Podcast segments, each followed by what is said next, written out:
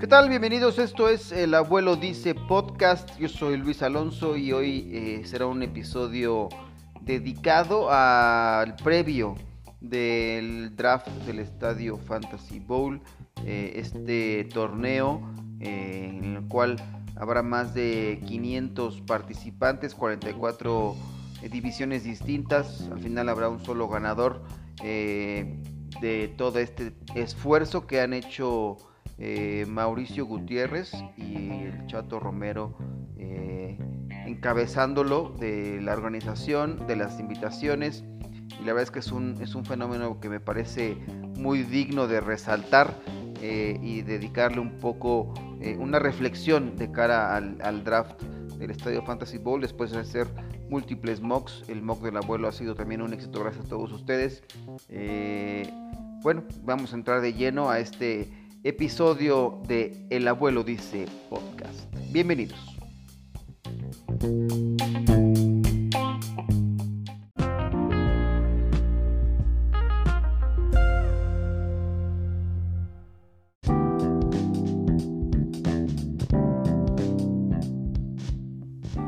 Bueno, eh, aquí estamos en este episodio nuevo de El abuelo dice.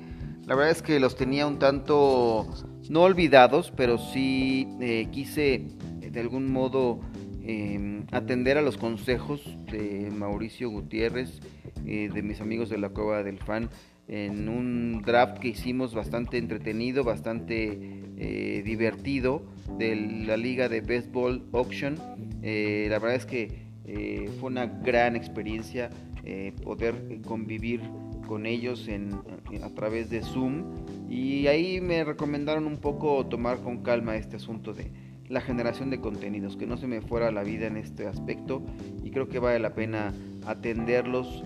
Eh, ojalá que Mau también eh, y todos en, lo que hagan en la vida eh, lo hagan con, con moderación, con, con, teniendo en cuenta que la, vida es, es como lo primordial, ¿no? así como estamos en una época de pandemia y que no hay que bajar la guardia, pues bueno, eh, no hay que confiarnos tampoco en nuestra vida personal y hay que tomar medidas al respecto.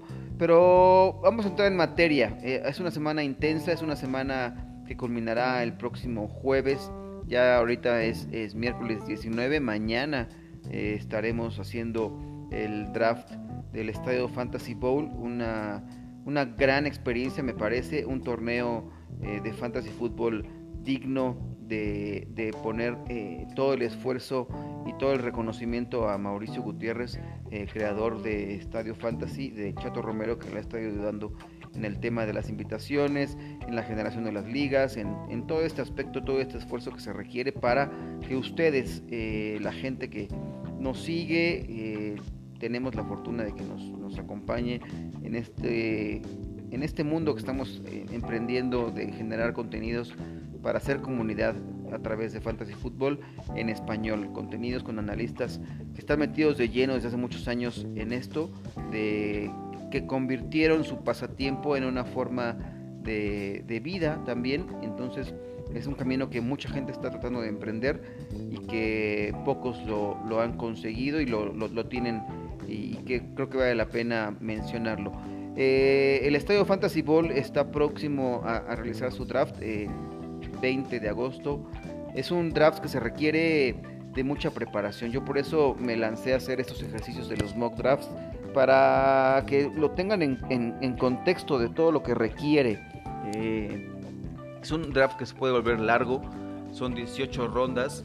Si tenerlo así, eh, eh, con 30 segundos por pick, puede convertirse, yo les, reconozco que eh, en mi primera experiencia en draft completo, porque en las primeras veces que hice los mocks era a 15, a 15 rondas, ya cuando llegó el, ejercicio a las 18 rondas dije, ay, fue, pudo ser cansado, ¿no? Porque no estaba yo preparado y ahora que viene eh, dos minutos por pick para cada quien, de tomar con calma, estar analizando eh, quién viene, cómo, cómo está tu estrategia, eh, cuatro flex.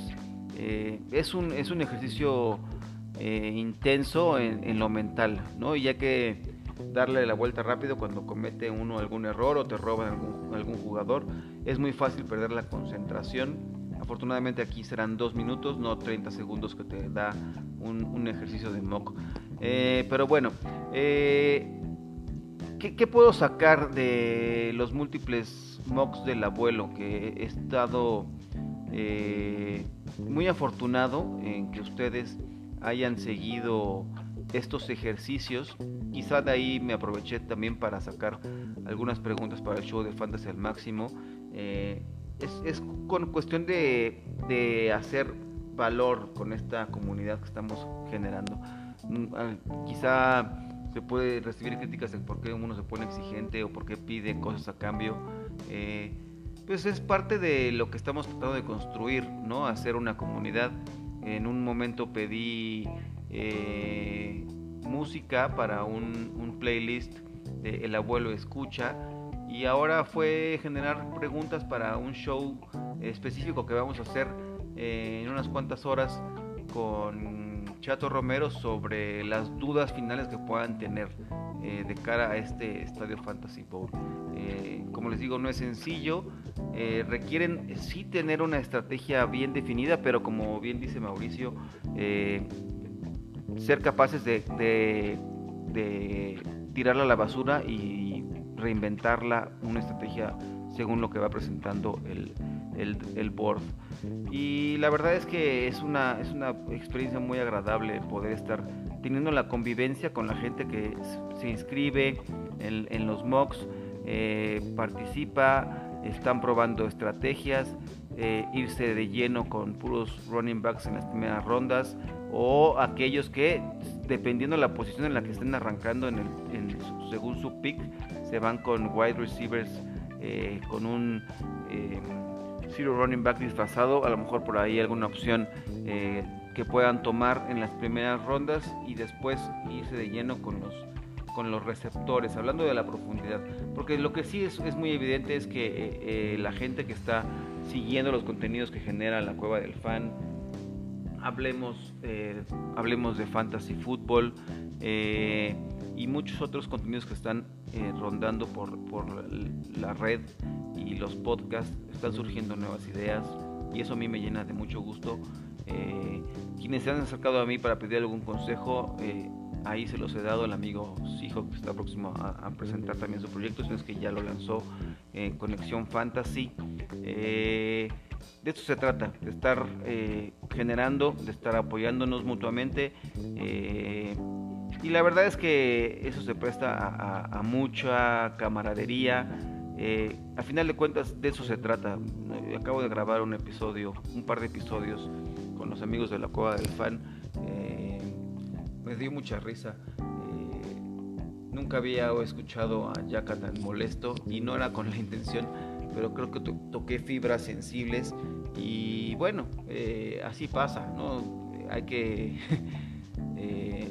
apliqué el 1-2 en zonas sensibles y fue muy divertido. La verdad es que les agradezco muchísimo esa invitación. Es por eso que también ahora estoy grabando ya entrada la madrugada lo que es el abuelo dice, pero no podía dejar de hacerlo porque eh, pues hay algunos que ya están buscando eh, este producto que se está generando, esta opción que para mí es muy gratificante el poder platicar eh, pues al aire. Ahorita le estoy platicando a, a una planta o a un cuadro eh, de la Virgen de Guadalupe que está aquí en la oficina eh, de mi señor padre. Pero de eso se trata, estar aquí tratando de generar contenidos y estando a, acompañarlos y acompañándome en este camino del fantasy fútbol. Eh, yo les recomiendo que, que, sí, vayan muy preparados, que tengan bien definida una lista de qué jugadores realmente quieren buscar en el fantasy estadio fantasy bowl eh, los corredores van a, van a volar. Eso es un hecho. Las primeras dos rondas me parece que el valor que tiene esta posición es lo que obliga a que la gente los busque. Ya sabrá cada quien qué hacer, estar siguiendo también las noticias muy de cerca de la NFL. El que Nick Chubb esté en el protocolo de conmociones de la liga por un golpe en el entrenamiento eh, puede o no significar demasiado en la cuestión del fantasy fútbol. Quedan tres semanas para el inicio de la temporada, eh, unos 23, 24 días para el partido entre eh, Cleveland y Baltimore. Entonces me parece que Nick Chubb tendrá que estar listo porque no tiene un historial de lesiones, eh, de conmociones en su, en su carrera. Es joven y creo que podrá recuperarse. Entonces, bueno, una, tener el estado claro de qué jugadores quieren, eh, no volverse locos en la cuestión de los tiempos y que es un draft largo, ya lo, ya lo escucho, escuché por ahí. La recomendación de Mao de estar, tener la cena lista, tener ahí un traguillo para acompañar el, draft eh, y sobre todo eh, ser capaces de tener una lectura de lo que está ocurriendo con el draft, ¿no? y además divertirse, eso es la básica de todo esto que estamos haciendo, porque si no hay diversión, si no hay risa, si no hay, si eso se convierte en un momento dado en una en un tema de, presión extrema por querer ganar, eh, pues habrá que repensar muy bien si es si este pasatiempo es el que les gusta. Eh, dentro de los, los múltiples mocks del abuelo, eh, ha salido una discusión importante en el tema de la, una comparación entre la liga y el estadio Fantasy Bowl. Son torneos totalmente distintos.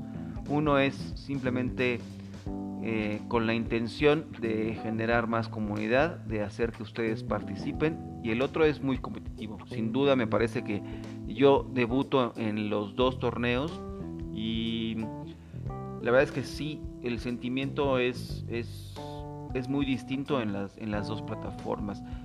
En las dos lo hago con muchísimo gusto eh, y la verdad es que me, llena de mucha ilusión participar porque si bien llevo casi no, más de 20 años jugando fantasy fútbol eh, a través de, hacer los, los drafts en, en, los pasillos de aulas de aulas 3 allá en el Tecno Monterrey, Campus Monterrey Ahí tenías que llegar con tu lista de tu alineación hasta cierta hora para poderla entregar, si no ya te perdías y ya no iba a poder tener eh, tu puntuación en la semana, ¿no? Eh, hasta ahora el, mundo de las plataformas que hay un sinfín de opciones, ¿no? Yo la verdad es que he estado probando mucho Sleeper, me, encanta eh, la dinámica que tiene esta plataforma, esta aplicación, y creo que va a ser un gran plus para el Estadio Fantasy Bowl de este año, que si bien muchas de las quejas que hay de la, temporada pasada es que la plataforma no era muy amigable, era muy mala, pero creo que Mauricio se abocó en eh, buscar una mejor opción y en Sleeper la encontró y creo que valdrá la pena la experiencia.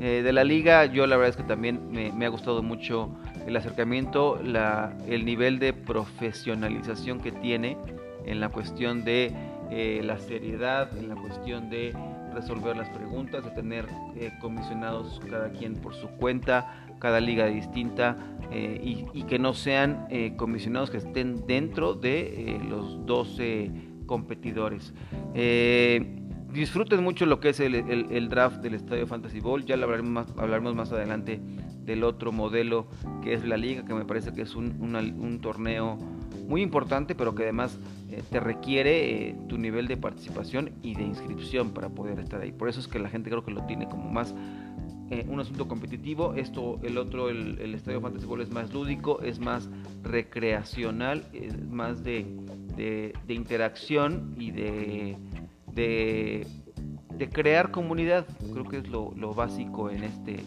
en este modelo del Estadio Fantasy Bowl. Y yo les deseo muchísima suerte. Ese día tenemos que juntos hacer del Estadio Fantasy Bowl y a través de este hashtag eh, que se cree un trending topic. Eh, a nivel nacional y por qué no pegarle a lo más alto, porque Mauricio y el esfuerzo que hace y en conjunto con Estadio Fantasy y con todos los que nos hemos topado con él en, estos, en este camino de, la vida, de, la pasión que genera, eh, cómo multiplica el fantasy fútbol la pasión por el fútbol americano, es fantástico, ¿no? Y la verdad es que Eh, yo los invito a que las próximas horas eh, sintonicen también en Máximo Avance Fantasy al Máximo para hablar de, las dudas finales de lo que requiere el Estadio Fantasy Bowl de cara a lo que será un día sin duda muy grande para el Fantasy Bowl de habla hispana porque hay de muchos países gente participando, eh, Latinoamérica, España, hay gente eh, muy interesada en este, en este proyecto y creo que es un esfuerzo muy loable y habrá que disfrutarlo como lo que es un pasatiempo que es sumamente divertido. Yo regreso nada más para mm, terminar con una pequeña ronda de noticias. Eh, de último en la liga, lesiones, eh, cosas que estar pendiente porque eh, pueden tener mayor relevancia algunos jugadores que aparentemente no estaban en el radar de cara al fantasy fútbol. Regreso para terminar este episodio.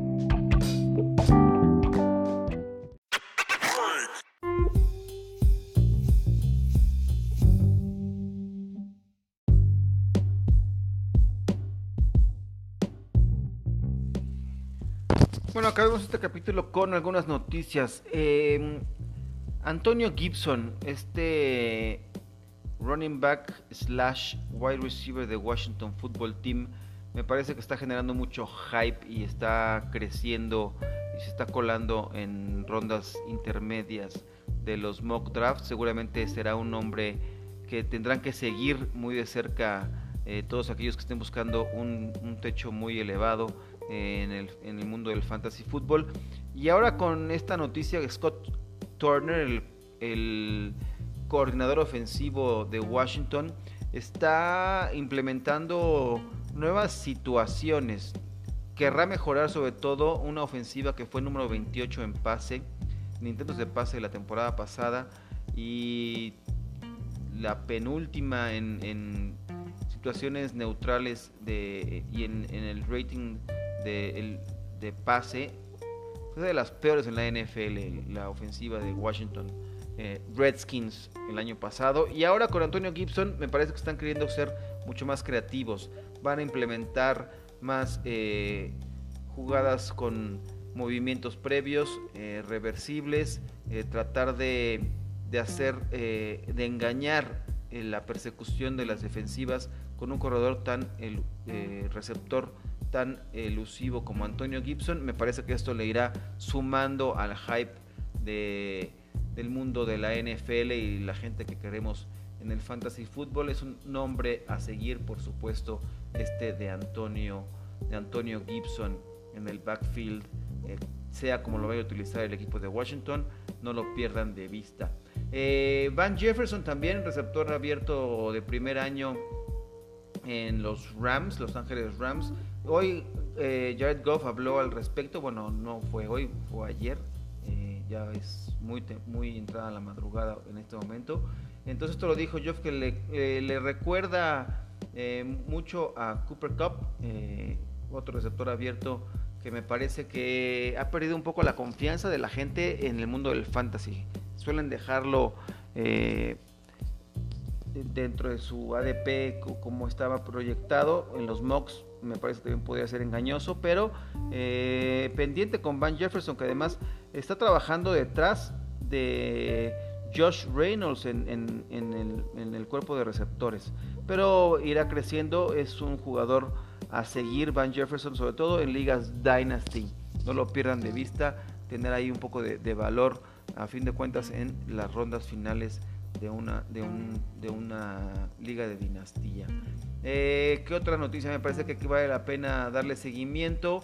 Es el tema de eh, Nick Chop. Nick Chop eh, sí está en el protocolo de las conmociones, sufrió un golpe en el entrenamiento, en, en el área del cuello, que eh, tuvo que ser retirado con asistencia médica del campo está en el protocolo, seguramente hoy, ayer no tuvo participación en el entrenamiento, hay que seguirlo de cerca cuando será liberado, tampoco vale la pena arriesgarlo cuando quedan tres semanas para el inicio de la temporada regular, eh, me parece que el equipo de Cleveland lo estará cuidando porque eh, es un jugador que no quieres perder eh, por mucho tiempo ya entrada la temporada regular.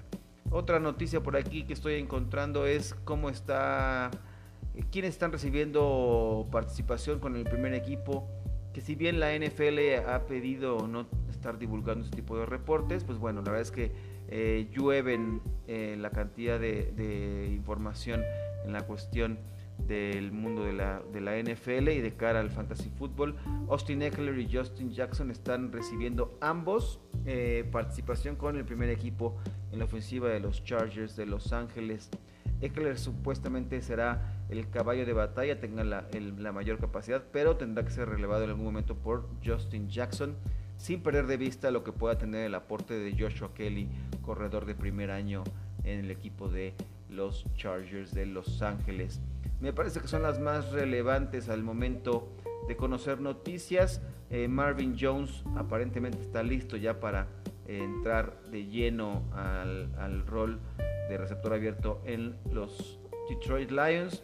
Eh, fue colocado el año pasado en la lista de reserva lesionados en diciembre con un problema en el tobillo, pero ya está listo y a, manos llenas teniendo participación en el campo de entrenamiento de Detroit para que no tengan miedo de eh, seleccionar a, este receptor Marvin Jones como un talento eh, importante en esta ofensiva. Alguien que seguramente va a sacar dolores de cabeza es AJ Green eh, y que ha tenido repercusión también en otros roles. Tiene que estar buscando nuevas opciones. Zach Taylor me parece en los receptores y Auden Tate, receptor abierto, es quien le está empezando a llenar de algún modo el, ojo porque T. Higgins, el receptor novato también de los Bengals, eh, parece que está siguiendo por ahí los pasos de, de, AJ Green en tener problemas con algunas lesiones en el tendón de la corva. Hay que estar muy pendiente de qué pasa con este equipo en la cuestión de las lesiones y me parece que son ya ahora sí las noticias más relevantes y con esto vamos a dar por terminado este capítulo de El abuelo dice. Eh, les agradezco su atención, eh, nos escuchamos próximamente eh, en un episodio más de El abuelo dice. Muchísimas gracias. Hasta luego.